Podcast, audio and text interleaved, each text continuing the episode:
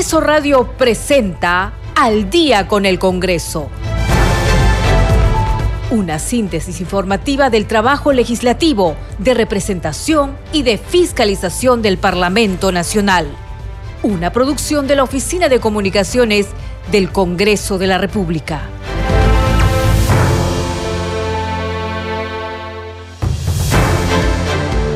¿Cómo están? Muy buenas noches, bienvenidos al programa Al Día con el Congreso. Les saluda Danitza Palomino. Estas son las principales noticias del Parlamento Nacional. El Congreso de la República rindió un emotivo homenaje a la sagrada imagen del Señor de los Milagros a su paso por el Palacio Legislativo en su segunda salida. El titular del Parlamento, Alejandro Soto Reyes, pidió al Cristo Morado su bendición y le solicitó fortaleza y sabiduría para tomar las mejores decisiones en beneficio de la ciudadanía pasó al archivo la moción que planteaba la vacancia de la presidenta de la República, Dina Boluarte, por incapacidad moral permanente. Esto debido a que los legisladores Doroteo Carbajo, Elvis Vergara y Roberto Camiche retiraran sus firmas. La ministra de Desarrollo Agrario y Riego, Jennifer Contreras, se presentará este viernes 20 a las 10 de la mañana ante la comisión respectiva del Congreso a fin de informar sobre los trabajos que viene realizando en temas de prevención para afrontar el fenómeno del niño y desastres naturales, así como los avances de su gestión institucional, entre otros temas. La congresista Kira Alcarraz, presidenta de la Comisión de Inclusión Social, invocó al Poder Ejecutivo a que reglamente la Ley 31561, Ley de Prevención del Cáncer en las Mujeres y del Fortalecimiento de la Atención Especializada Oncológica. La norma establece que las mujeres trabajadoras de la actividad pública y privada, incluyendo la Policía Nacional del Perú y las Fuerzas Armadas, tienen derecho a un día al año de licencia con goce de haber cuando acudan a realizarse exámenes de detección temprana del cáncer de mama y de cuello uterino. Usted está escuchando al día con el Congreso.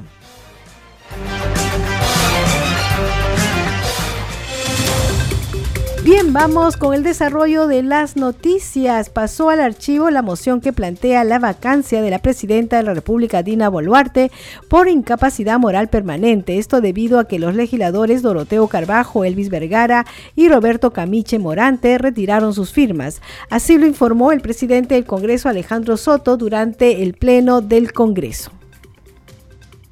Señores congresistas, Respecto de la moción de orden del día 8433, mediante la cual se formula el pedido de vacancia de la presidencia de la República, informamos que han retirado sus firmas los señores congresistas Doroteo Carbajo, Vergara Mendoza y Camiche Morante, por lo que la referida moción no cumple con el requisito establecido en el inciso A del artículo 89-A del reglamento del Congreso de la República.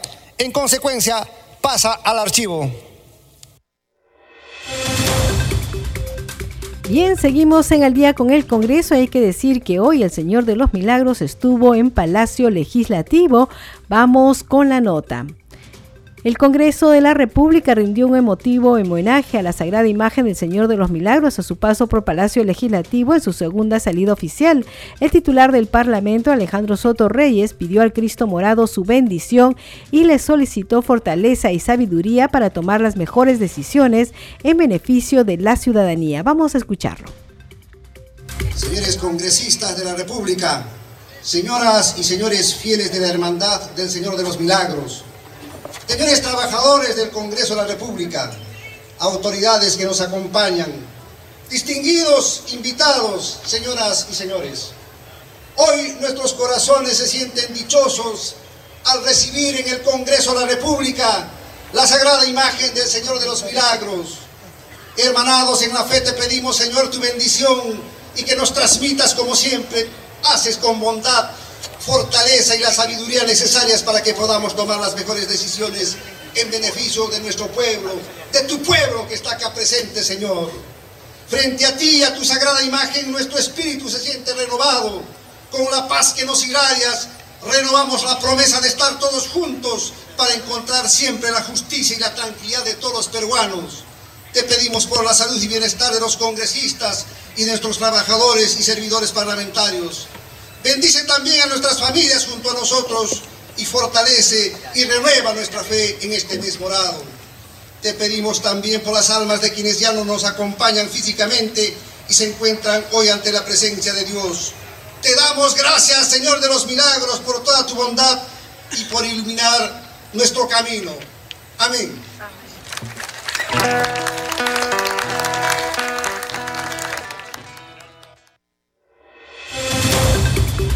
Bien, también en este homenaje a la Sagrada Imagen participó la directora general de Administración del Congreso de la República, Marisol Espinosa, quien pidió al Señor de los Milagros la unidad del pueblo peruano. La fe también está en el Parlamento Nacional, que recibió con mucha esperanza el Cristo de Pachacamía, expresó Espinosa Cruz. Primero, pedir la unidad del pueblo peruano, pedirle al Señor que la, la imagen que recorre las calles pueda tocar el corazón de todos los peruanos, dejar de lado el odio, el encono y que sobre todo nos recuerde que somos un país unido. Y creo que con eso podemos avanzar como país, como ciudadanos, sobre todo como seres humanos, que la imagen del Señor toque el corazón de todos y cada uno de nosotros.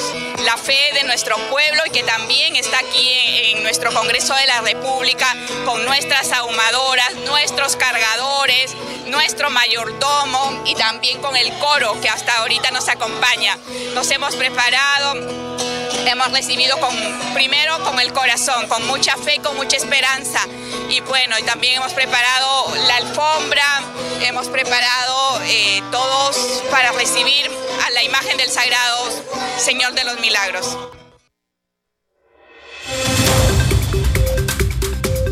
Seguimos aquí en el día con el Congreso y hay que decir que el retiro las propuestas del retiro de las AFPs ah, se ha visto el día de hoy en la Comisión de Economía. Vamos con la nota. La Comisión de Economía continuó el debate del proyecto de ley que permite un nuevo retiro de los fondos de los afiliados al sistema privado de administración de fondos de pensiones. En esta ocasión se presentó la presidenta de la Asociación de Administradoras de Fondos de Pensiones, Giovanna Prialé, quien alegó que el sistema privado de pensiones tiene como objetivo que los ciudadanos tengan ingresos para su jubilación y que el retiro de dinero en estos momentos no permitiría que los ciudadanos tengan ahorros para su futuro. Tras su participación hizo algunas precisiones el legislador Ilis López. La palabra el Ilis López. Yo quiero refutar un poco el ejemplo de la lámina 3, no sé si, si, si, pudieran poner de la presentación de, de, la AFP, eh, ellos hacen una estimación ellos hacen una estimación. Y justamente porque eso no se traduce en la realidad, considero yo que esa estimación que hacen, por lo menos la metodología es la, la 3, es la 4, por favor, la, lámina 4. Ahí ponen, ¿no? Este, han hecho ellos una estimación y para una persona con sueldo promedio de 1.670, o sea, se utiliza un promedio. Yo lo que quiero preguntarle es que si a ese promedio nosotros estadísticamente le aplicamos la desviación estándar en un universo tan variable de sueldos, porque en el Perú hay gente que gana desde 300 soles el sueldo básico y puede ganar 10, 20 mil, 30 mil o 40 mil soles, como los directores de, de Petroperú, por ejemplo. O sea, en un país donde tenemos una diversidad grande de sueldos, es correcto aplicar la metodología del promedio. ¿Qué dice su desviación estándar? ¿O qué dice otro, otro tipo de metodología? O sea, me parece que para la presentación, bien, ¿no? Porque nos, nos arroja datos no tan malos. Pero si eso nosotros lo extrapolamos a lo que es la realidad del país, con mucha gente y mucha diversidad de sueldos, se va a caer esa estadística. Y el problema no va contra las AFPs.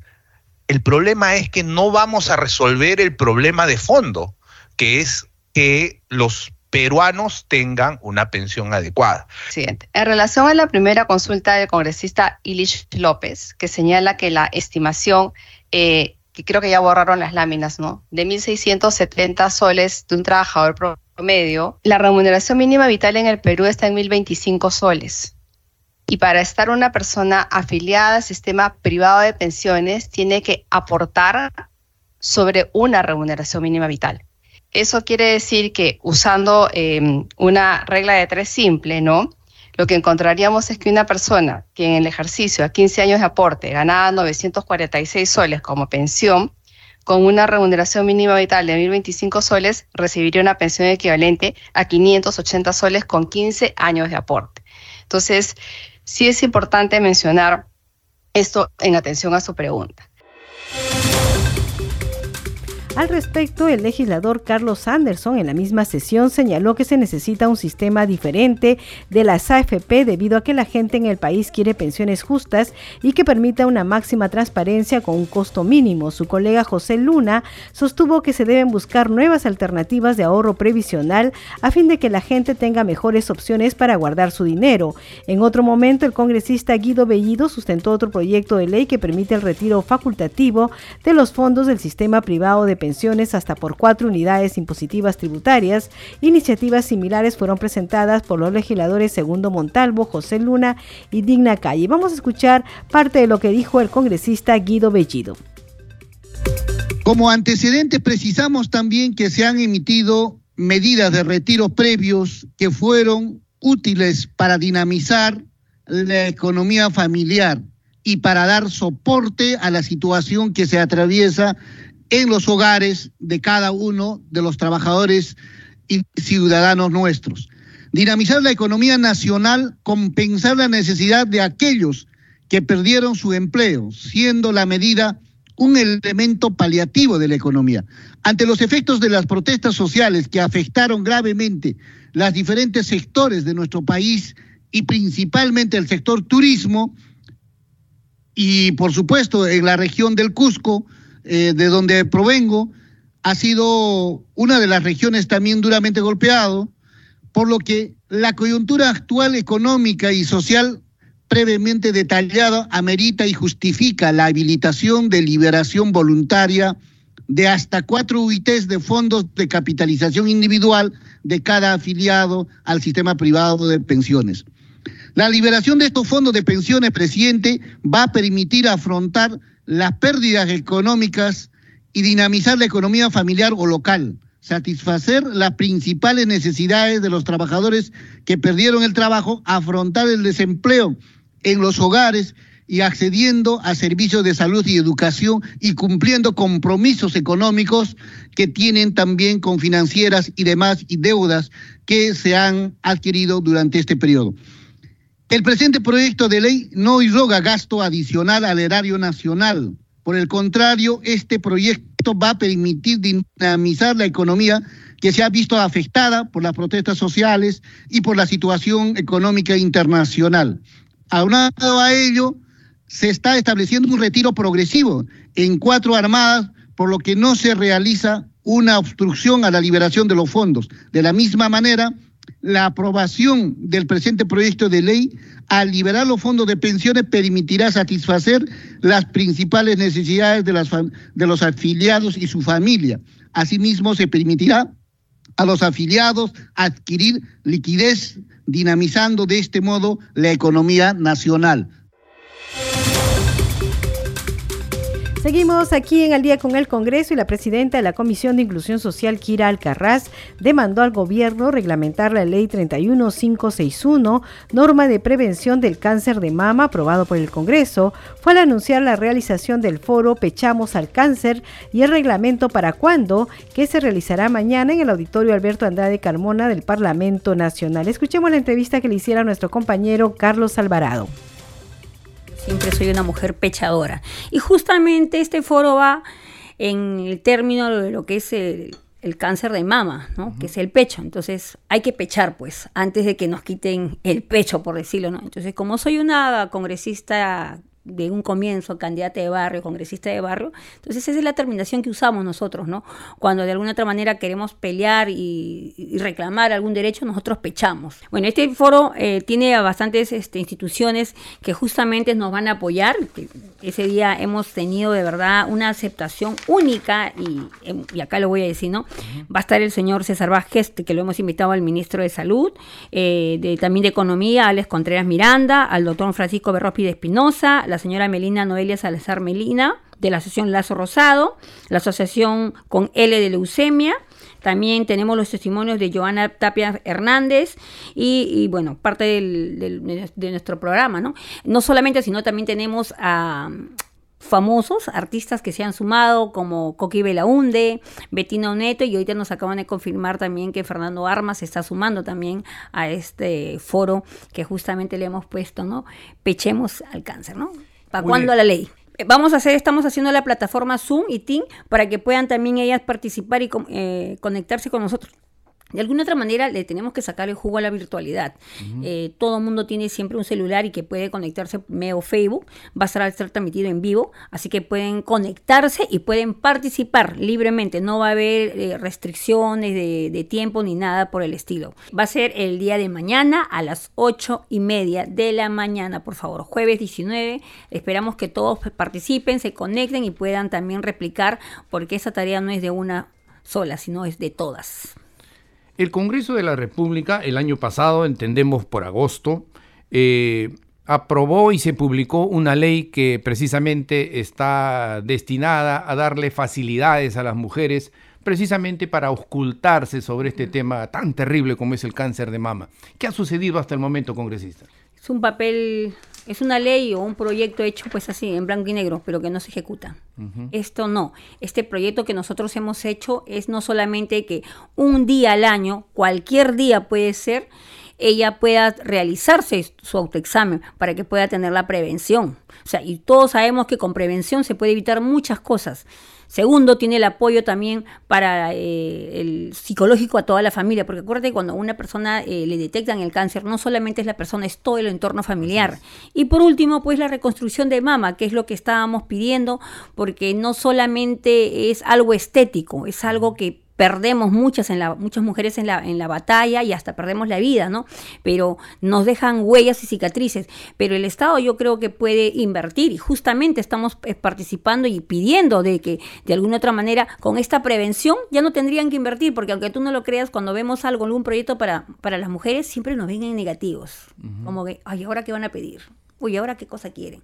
Pero no, si nos dan este día, vamos a prevenir. Pero ellos ya están viendo, no, vamos a gastar en prótesis. No, no, no. O sea, pero si prevenimos, nos das el día para que nosotros podamos tocarnos, querernos, amarnos y revisarnos en ese tiempito específico que yo puedo escoger en todo el tiempo del año. Aparte, no voy a escoger Navidad, 28 de julio, los días festivos, ¿no? Yo puedo escoger dentro de los 364 días del, del año un día para mí, para ir chequearme y prevenir. Y puede ser que en ese momento yo esté al comienzo. No tengo que llegar al final. Porque cuando pasan meses, tres, cuatro, cinco, seis meses ya es muy tarde. Porque el cuerpo avisa, acuérdate. Y justamente tratamos de que con esto, de este proyecto que hemos hecho es prevenir. Siempre hemos dicho, la prevención es la cura de todos, tanto para desastres naturales como para también algo, en este caso, pues, este, nuestro sistema, pues, que no somos pues inmunes a cualquier cosa que nos pueda pasar. Y con la pandemia lo hemos demostrado, nunca estuvimos prevenidos para una para una pandemia. Y mire lo que cuántos muertes nos tuvo que costar. Falta la reglamentación. Y el reglamento para cuándo. Eso es lo que le estamos diciendo al, Ejecutivo, que ya va a tener un año, no es posible que sigamos esperando y que esta tasa de mortalidad nunca baje. O sea, no tenemos que esperar de alguna otra manera de que todavía toque la, el cáncer tu puerta como para decir, oye, sí, lo voy a priorizar. Sabemos que de 11 mujeres, 8, son detectadas con cáncer. Tres terminan siendo fallecidas porque lamentablemente lo detectaron no a tiempo y segundo, dos que también son fallecidas por la falta de atención, porque lamentablemente tampoco tenemos la atención de vida como debe ser. Y cuando nos enteramos queremos hacer rápido, pero ya, ya es muy tarde. Entonces, justamente por eso yo pienso que el Ejecutivo debe priorizar. Yo sé que todos los proyectos son buenos, pero en este caso el cáncer es, es algo que tenemos de años, años y años, que cuando tú escuchas cáncer es sinónimo de muerte. Nosotros queremos que vean que el cáncer con prevención puede pasar a ser simplemente una enfermedad que lo puedes curar con tratamiento sin llegar pues a, perder pues eh, algún órgano del cuerpo. Y no solamente de la mama pueden ser los ovarios pueden ser o sea ahora hasta recién nacidos nacen con cáncer. Entonces hay que prevenir. En este caso estamos invocando a las mujeres que son la mayoría que sufren de este, de este cáncer de mama y por eso le hemos puesto, pues no, porque todas son luchadoras y guerreras y pusimos, pechamos al cáncer y el reglamento para cuándo. Vamos con más información. La ministra de Desarrollo Agrario y Riego, Jennifer Contreras Álvarez, se presentará este viernes 20 a las 10 de la mañana ante la comisión respectiva del Congreso a fin de informar sobre los trabajos que viene realizando en temas de prevención para afrontar el fenómeno del niño y desastres naturales, así como los avances de su gestión institucional, entre otros temas. Así lo informó la presidenta de la Comisión Agraria, María Zeta Chunga, al inicio de la sesión de este jueves 18, en la que también se aprobó por mayoría el dictamen recaído en el proyecto de ley 5560, mediante el cual se propone la ley que promueve el soporte de investigación para consolidar y fortalecer los productos agrícolas de exportación. Al respecto, Chunga refirió que el objetivo de la propuesta es promover el soporte de investigación para fortalecer los productos agrícolas de pequeños productores, fomentando su asociatividad y su inserción en la exportación, ofertando productos exportables que cumplan con las exigencias del mercado exterior y manteniendo una posición competitiva. Vamos a escuchar parte de la sesión. El objeto de la propuesta de ley es promover el soporte de investigación para fortalecer los productos agrícolas de pequeños productores, fomentando su asociatividad y su inserción a nuevos segmentos de mercados nacionales o internacionales, cumpliendo sus exigencias y generando competitividad. Para tal efecto, se propone mecanismos para facilitar el soporte de investigación a los productos agrícolas de exportación, para lo cual se establece que el INIA, a través de sus estaciones experimentales y los laboratorios donde se realizan análisis en suelo, agua, abonos foliares y otros, pongan sus servicios a precio social en favor de los pequeños productores agrarios. Por otro lado, la norma también promueve la inversión pública y privada orientada a incrementar la red de laboratorios y la prestación de los servicios para potenciar el desarrollo de ciencia y tecnología y afianzar la calidad de cultivos con enfoque de agroexportación. Por las consideraciones, por las consideraciones expuestas, la Comisión Agraria, de conformidad con lo establecido en el inciso B del artículo 70 del Reglamento del Congreso de la República, recomienda la aprobación del proyecto de ley 5560, partido 2022-CR, con el respectivo texto sustitutorio. Seguimos aquí en Al día con el Congreso y hay que decir que en 12 votos a favor y 5 en contra, la Comisión de Economía Banca, Finanzas e Inteligencia Financiera, que dirige el congresista César Revilla, aprobó el dictamen que propone modificar la ley 27056 referida a la creación del Seguro Social, donde se plantea que el presidente ejecutivo del Consejo Directivo de Salud sea elegido entre sus nueve miembros.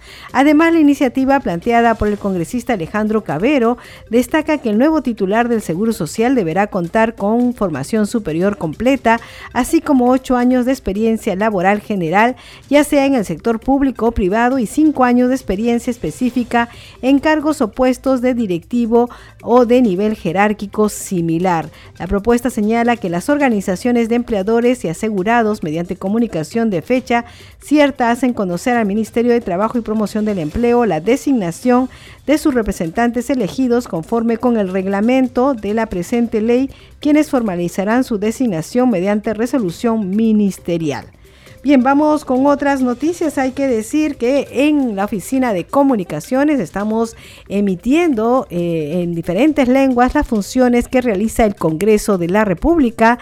Esta vez vamos a informarles sobre la función de control político en la lengua originaria aguajún.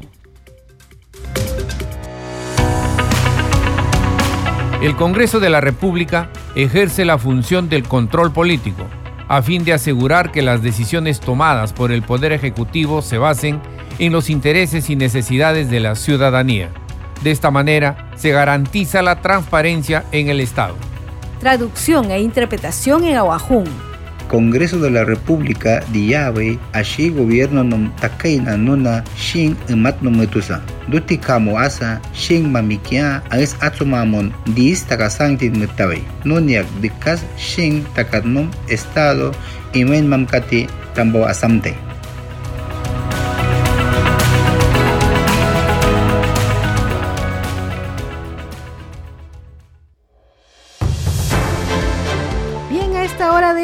hacemos una pausa y regresamos con más información del Parlamento Nacional.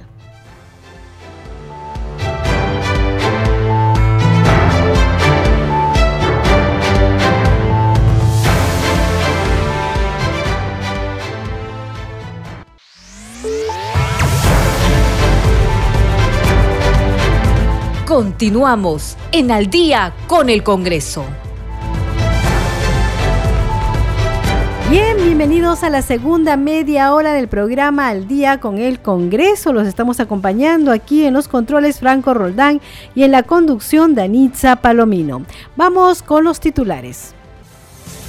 El Congreso de la República rindió un emotivo homenaje a la sagrada imagen del Señor de los Milagros a su paso por el Palacio Legislativo en su segunda salida. El titular del Parlamento, Alejandro Soto Reyes, pidió al Cristo Morado su bendición y le solicitó fortaleza y sabiduría para tomar las mejores decisiones en beneficio de la ciudadanía pasó al archivo la moción que planteaba la vacancia de la presidenta de la República, Dina Boluarte, por incapacidad moral permanente.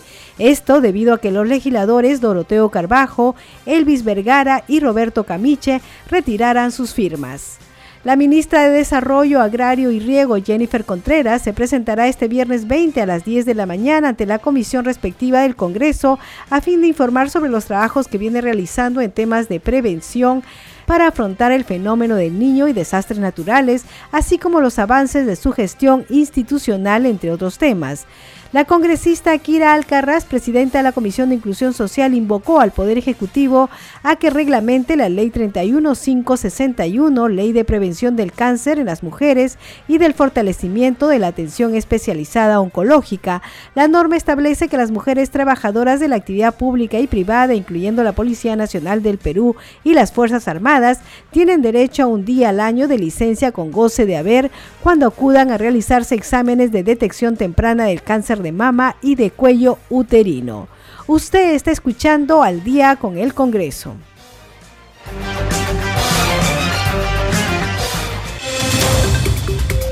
Vamos con el desarrollo de más noticias aquí en Al día con el Congreso y hay que decir que en el Pleno del Congreso se aprobó el dictamen que propone declarar de interés nacional la reubicación del establecimiento penitenciario Cusco Varones y Mujeres Quencoro, ubicado en el distrito de San Jerónimo en Cusco. Vamos a escuchar parte de la sesión.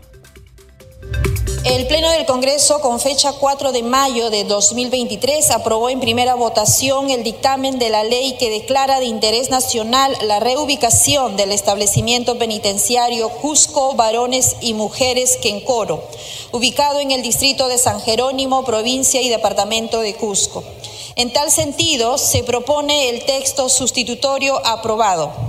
Artículo único se declara de interés nacional la reubicación del establecimiento penitenciario Cusco Varones y Mujeres Quencoro, ubicado en el distrito de San Jerónimo, provincia y departamento de Cusco, a un espacio geográfico donde se consideren los aspectos de seguridad, comunicación, disponibilidad de infraestructura para servicios y alimentos, medios de transporte público, seguridad ciudadana y mantenimiento de la paz social en la zona, entre otros.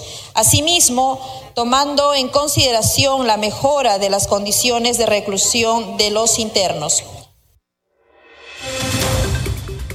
Y también en el Pleno del Congreso se aprobó en segunda votación el texto sustitutorio del proyecto de ley 3361 que propone la innovación en las soluciones para la gestión de la movilidad urbana. Vamos a escuchar parte de la sustentación.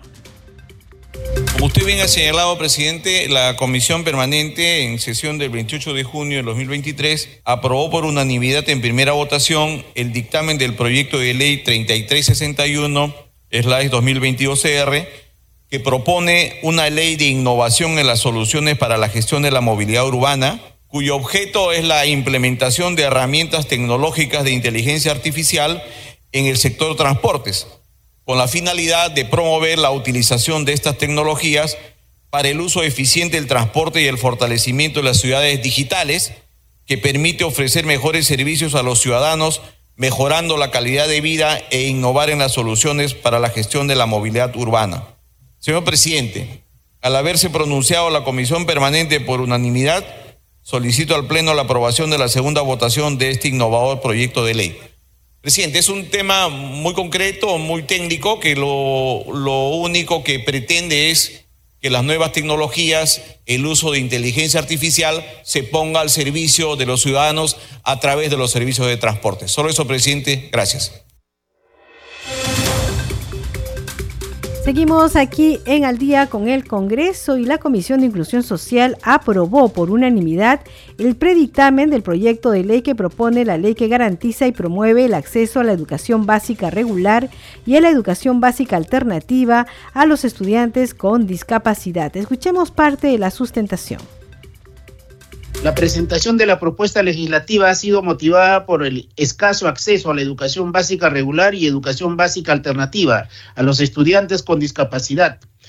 Ingreso que está garantizado por normas internacionales y nacionales, pero lamentablemente no sucede en la práctica en nuestra sociedad. Esta negativa y falta de interés por la educación inclusiva perjudica el acceso a otros derechos de la persona con discapacidad como el trabajo a otros la presente propuesta legislativa pretende aportar el cumplimiento a la normativa existente específicamente al ingreso de estudiantes con discapacidad en las instituciones educativas, por lo cual se plantea lo siguiente, elevar la categoría de ley la obligación de las instituciones públicas y privadas de las vacantes para estos estudiantes con discapacidad, difundir a través del registro de acceso público, virtual o aplicativo, la información en tiempo real actualizada la disponibilidad del número de las vacantes de las instituciones educativas públicas y privadas para los estudiantes con discapacidad, a fin de que los padres de familia puedan acceder oportunamente a una vacante para sus hijos.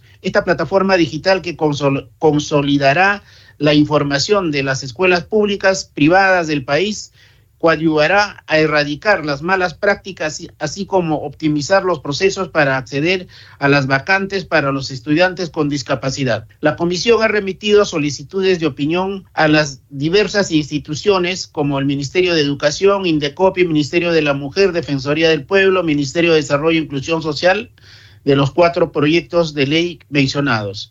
Dentro del análisis técnico, la Constitución Política del Perú en el artículo 2, Derechos Fundamentales de la Persona, y el inciso 2, a la igualdad ante la ley, nadie debe ser discriminado por motivo de origen, raza, sexo, idioma, religión, opinión, condición económica o de cualquier otra índole.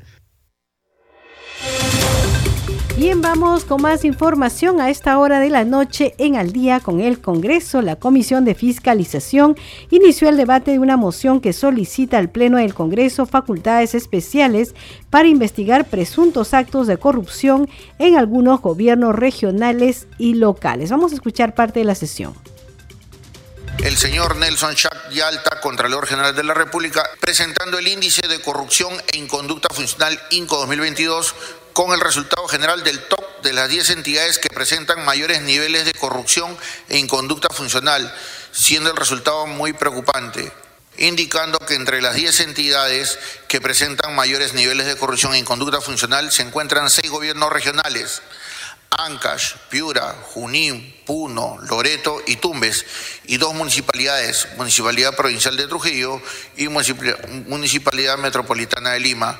Es decir, Ocho gobiernos regionales y municipales figuran entre las diez entidades públicas con mayor índice de corrupción e inconducta funcional en el 2022. Así también, de las 198 entidades con niveles de puntajes alto y muy alto en índice de corrupción y la inconducta funcional, de acuerdo al Observatorio Nacional Anticorrupción de la Contraloría General de la República 2023, el 38.4% corresponde al gobierno regional el 37.9% al gobierno local y el 23.7% corresponde al gobierno nacional.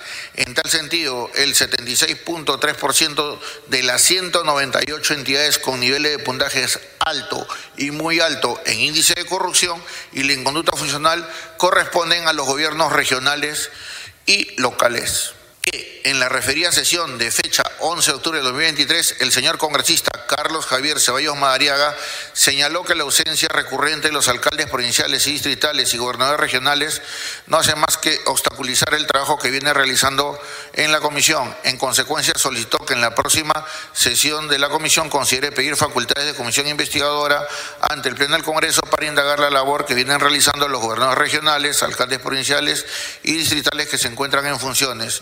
De lo contrario, no se va a tener un trabajo efectivo y no se cumplirá con los objetivos del plan de trabajo. Señores congresistas, tampoco se está diciéndose que están en estos gobiernos o en los actuales gobiernos estaría, eh, están cometiendo actos de corrupción. Son investigaciones que está realizando la Contraloría y está dando a conocer públicamente. Se han recogido todos los aportes eh, de todos los colegas congresistas y vamos a seguir recibiendo de manera documentada, si posible, para luego en la siguiente sesión volver a tocar esta moción, pero ya con los cambios eh, sugeridos por cada uno de los colegas congresistas. Bien, vamos con más información a esta hora de la noche. Hay que decir que la Comisión Investigadora Multipartidaria que investigará las irregularidades en las licitaciones y obras realizadas por empresas chinas, presidida por el congresista Héctor Valer, ha citado para este viernes 20 de octubre a los expresidentes Martín Vizcarra y Francisco Sagasti para que brinden su testimonio sobre los contratos suscritos durante sus gobiernos con empresas constructoras de la República Popular China que han concitado el interés público por el estado de ejecución real de la obra que se encuentra paralizadas y o sometidas a arbitraje, causando perjuicio económico a la población directamente beneficiada. Asimismo, la Comisión Investigadora del Congreso de la República se constituirá al establecimiento penal Barbadillo con la finalidad de recabar la declaración testimonial del señor Pedro Castillo en su condición de expresidente constitucional de la República en el periodo gubernamental del 28 de julio del 2021 a las 7 de diciembre del 2022 para que también informe sobre los contratos suscritos durante su gestión. La comparecencia de Francisco Sagasti se realizará el viernes 20 de octubre a las 3 de la tarde en la sala 5 de Gustavo Mome, ubicado en el edificio Víctor Raúl Aya de la Torre. Ese mismo día se realizará la comparecencia de Martín Vizcarra a las 5 de la tarde en la sala 5 del Gustavo Mome, ubicado en el edificio Víctor Raúl Aya de la Torre. Por otro lado, la comisión investigadora el día sábado 21 de octubre se dirigirá al domicilio procesal de Pedro Castillo, establecimiento penal Barbadillo, a las 11 de la mañana para recoger su testimonio. Es importante señalar que los señores mencionados podrán estar acompañados de sus respectivos abogados para garantizar el derecho del debido proceso. Congreso en redes. Tenemos información con nuestro compañero Víctor Incio. Adelante, Víctor. Muchas gracias, Danixa. Vamos a informar sobre las publicaciones en redes sociales. Iniciamos con la cuenta oficial del Congreso de la República. La representación nacional se reunirá el día de hoy y mañana para abordar iniciativas legislativas que contribuyen al desarrollo del país y la toma de acciones frente al fenómeno del niño. Por su parte, la congresista Sigrid Bazán publica lo siguiente. Junto a miembros del sindicato de DIXA, Empresa de Seguridad de Exalú, nos reunimos con el presidente del Congreso, Alejandro Soto, para abordar la situación de los trabajadores que no le pagan su sueldo desde marzo de 2023 y tampoco los beneficios correspondientes al 2022. Otra publicación de la cuenta oficial señala lo siguiente. A fin de contribuir a mejorar la seguridad y convivencia en las escuelas, el Congreso impulsó la promulgación de la Ley 3192, que fortalece la prevención del acoso escolar, establece la designación de psicólogos en las escuelas, entre otras medidas. Finalmente vamos con una publicación de la congresista Diana González. Hoy comienzan los Juegos Panamericanos 2023. Les deseo muchos éxitos a nuestras 216 deportistas que nos representarán en 32 disciplinas, entre ellas las selecciones de hockey y softball. Volvemos con usted en Estudio Danixa.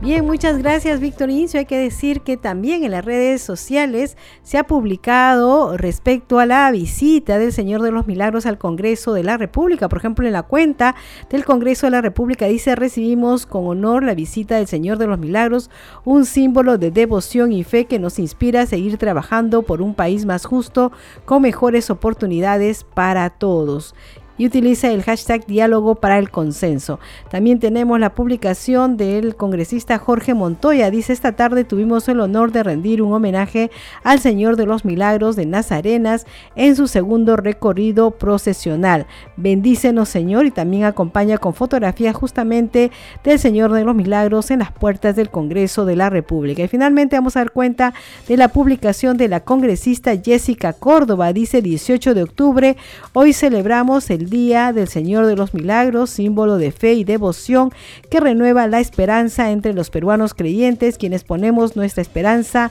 en su protección por un Perú más justo e igualitario. Hoy rendimos homenaje al Cristo morado y también adjunta a esta publicación una fotografía del Señor de los Milagros en la puerta de Palacio Legislativo. Bien, a esta hora de la noche vamos a ir con nuestra siguiente secuencia donde damos cuenta de las leyes que se han generado en el Congreso de la República. Es nuestra secuencia Leyes para ti. Ahora Pedro trabaja más tranquilo desde que lo protege la ley del teletrabajo. Si trabajas de manera remota, tienes derecho a laborar 48 horas semanales y a contar con un horario flexible. No se te puede exigir funciones adicionales a menos que esté en tu contrato. Además, la empresa que te contrate debe compensarte por el gasto extra en tu recibo de luz e internet. El Congreso de la República aprobó esta ley con el objetivo de lograr una conciliación entre tu vida personal, familiar y laboral. El Congreso hace leyes para ti.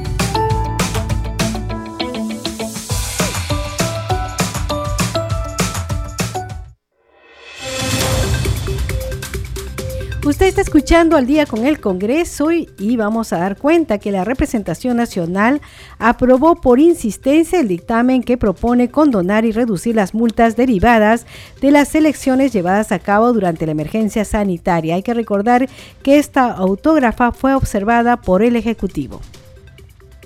El presente dictamen, presidente, aprobado por unanimidad de la comisión, se encuentra referido al allanamiento planteado respecto de la observación a la autógrafa de ley de los proyectos de ley 1760-2021 y 3971 y 4301 ley que condona y reduce las multas derivadas de las elecciones llevadas a cabo durante la emergencia sanitaria en la pandemia y dicta disposiciones sobre la eliminación de la constancia de sufragio.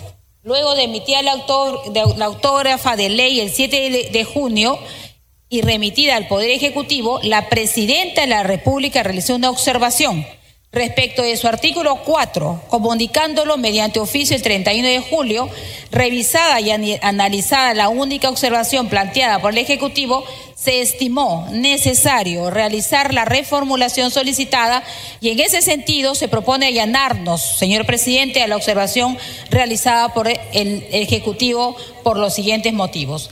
El artículo 4 establece la incorporación de una disposición transitoria en la Ley Orgánica de Elecciones con la finalidad de que los electores que se hayan encontrado diagnosticados con COVID dentro de un plazo máximo de 10 días previos a la fecha de elección del año 2022, incluido el propio día en que se llevaron a cabo, puedan realizar un trámite especial para justificar su omisión al sufragio o a la inasistencia a la instalación de la mesa de sufragio y en consecuencia se encuentren exonerados de la multa correspondiente y que dicho trámite sea gratuito.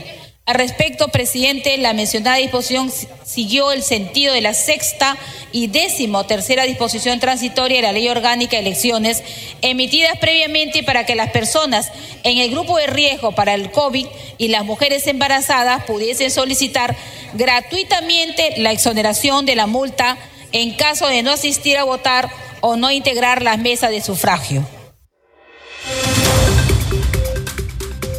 Seguimos aquí en Al día con el Congreso y el Parlamento Nacional llevó a cabo esta mañana una ceremonia de reconocimiento a compatriotas que residen en el extranjero con motivo de conmemorarse hoy el Día de los Peruanos que residen en el extranjero. Esto fue organizado por el legislador Juan Carlos Lizar Saburo Lizar Saburo. El acto, desarrollado en el hemiciclo Raúl Porra Barnechea de Palacio Legislativo, contó con la participación del presidente del Congreso de la República Alejandro Soto, del primer vicepresidente Arturo Alegría y del secretario general del Ministerio de Relaciones Exteriores, Elmer Schlarder Salcedo. Vamos a escuchar el informe.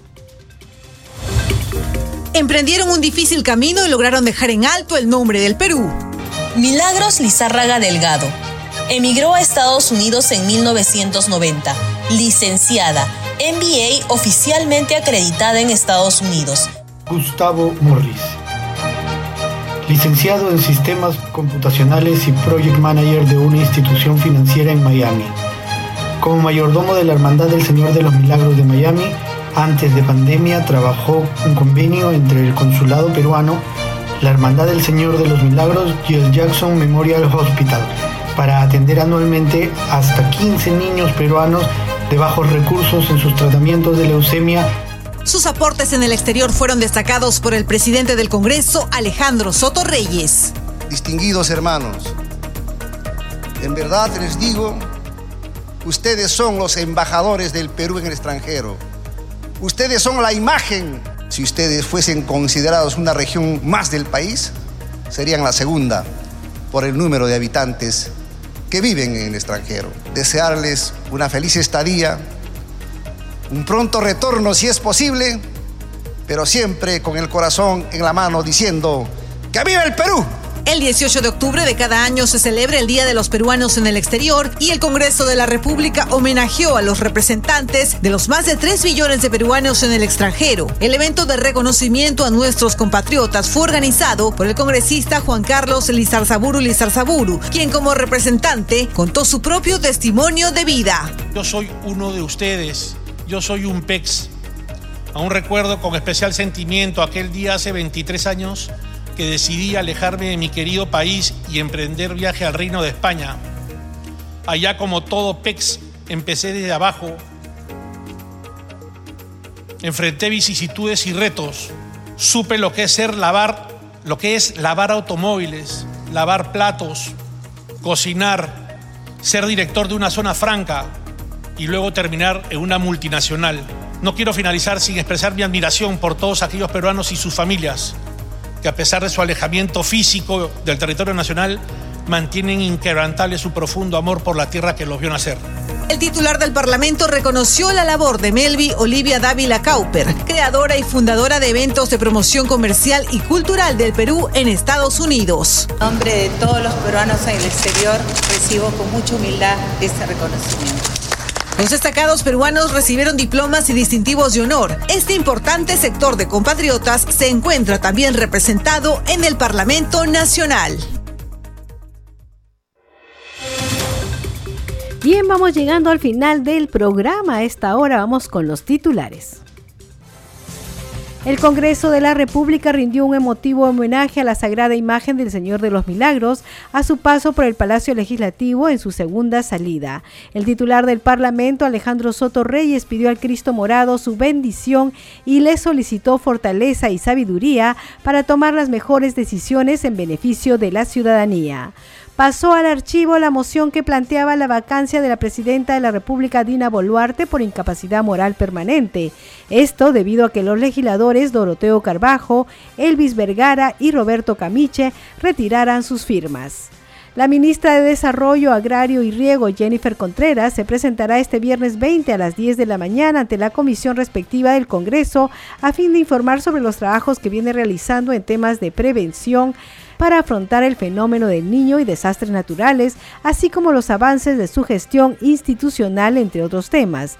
La congresista Kira Alcarraz, presidenta de la Comisión de Inclusión Social, invocó al Poder Ejecutivo a que reglamente la Ley 31561, Ley de Prevención del Cáncer en las Mujeres y del Fortalecimiento de la Atención Especializada Oncológica. La norma establece que las mujeres trabajadoras de la actividad pública y privada, incluyendo la Policía Nacional del Perú y las Fuerzas Armadas, tienen derecho a un día al año de licencia con goce de haber cuando acudan a realizarse exámenes de detección temprana del cáncer de mama y de cuello uterino. Usted está escuchando al día con el Congreso.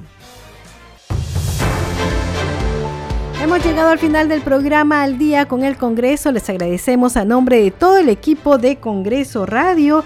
Aquí en los controles los hemos acompañado Franco Roldán y Danitza Palomino en la conducción. Nos despedimos hasta mañana a las 10 de la noche con toda la información del Parlamento Nacional. Que tengan buenas noches.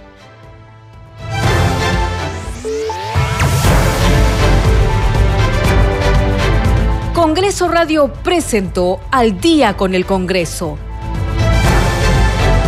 Una síntesis informativa del trabajo legislativo, de representación y de fiscalización del Parlamento Nacional. Una producción de la Oficina de Comunicaciones del Congreso de la República.